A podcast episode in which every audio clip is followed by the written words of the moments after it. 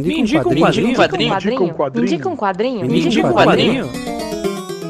Me indica um quadrinho. Um programa de indicações do podcast HQ Sem Roteiro. Seu Nelson Mota deu a nota que hoje o som é rock and roll.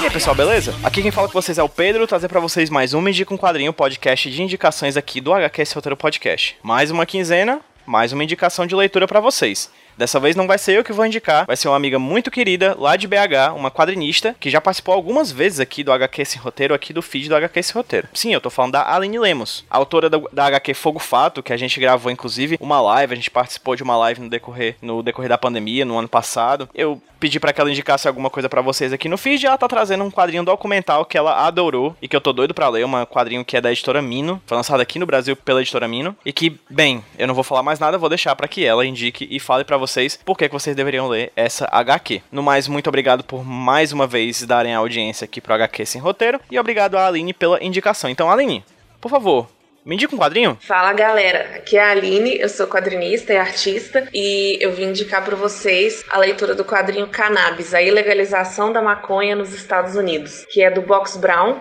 e foi publicado aqui no Brasil pela editora Mino, ano passado, 2019 mesmo ano de lançamento lá nos Estados Unidos. Ele é um livro muito interessante que eu acredito que, que pega um tema complexo e, e, dá uma abordagem muito acessível e muito dinâmica. É, apesar dele ser um livro grosso, de mais de 250 páginas, ele é muito, muito agradável de leitura e muito compreensível também. É, ele tem muito espaço para a arte do Box Brown, que é bem sintética, bem.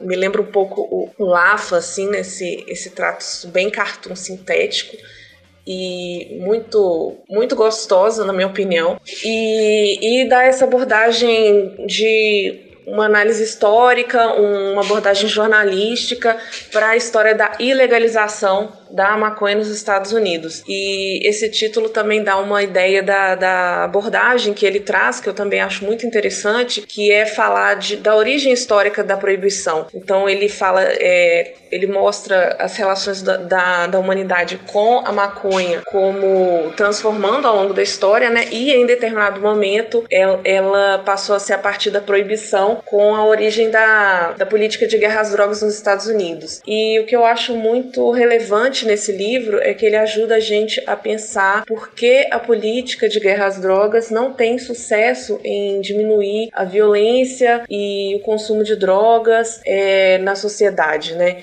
Então ele está mostrando com essa análise, ele recupera os objetivos originais da guerra às drogas nos Estados Unidos e mostra que eles não estavam é, necessariamente apoiados em, em, bases científicas e de interesse de, de saúde da população, mas que estavam diretamente ligados à, à necessidade, à vontade de, dos poderes públicos de, de controlar determinadas populações. Nos Estados Unidos foram políticas elaboradas visando atingir a população negra e latina. E apesar de falar dos Estados Unidos é, e explicar bem é, esses processos lá, também tem uma relação muito forte com a política que é aqui no Brasil, que também teve por, foi um dos primeiros países a legalizar a maconha, citando especificamente é, a população negra aqui no Brasil. Tem até uma curiosidade de que a mesma lei que proibia é, o consumo da, da maconha era a lei que proibia a capoeira e o candomblé também aqui no Brasil. Eu acho que é um livro muito interessante, que a, acho que tem, tem uma leitura muito tranquila, tanto para quem é leitor de quadrinhos quanto para quem não é, que trata uma questão complexa,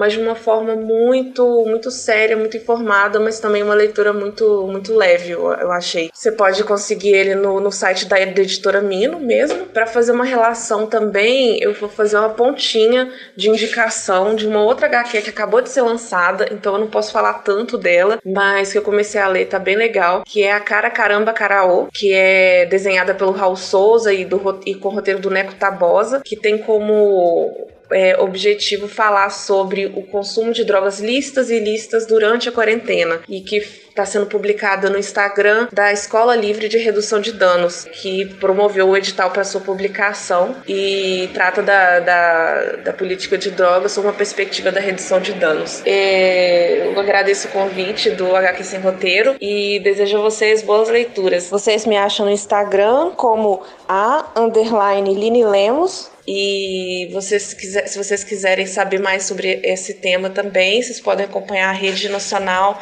de Feministas Antiproibicionistas, da qual eu também faço parte. É, obrigada, gente.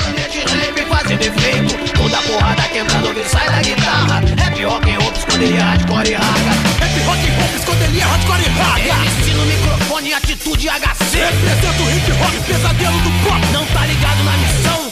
Foda-se. Rap, rock, hop, esconderia, hardcore e raga MC no microfone, atitude HC hip hop, pesadelo do pop Não tá ligado na missão, foda-se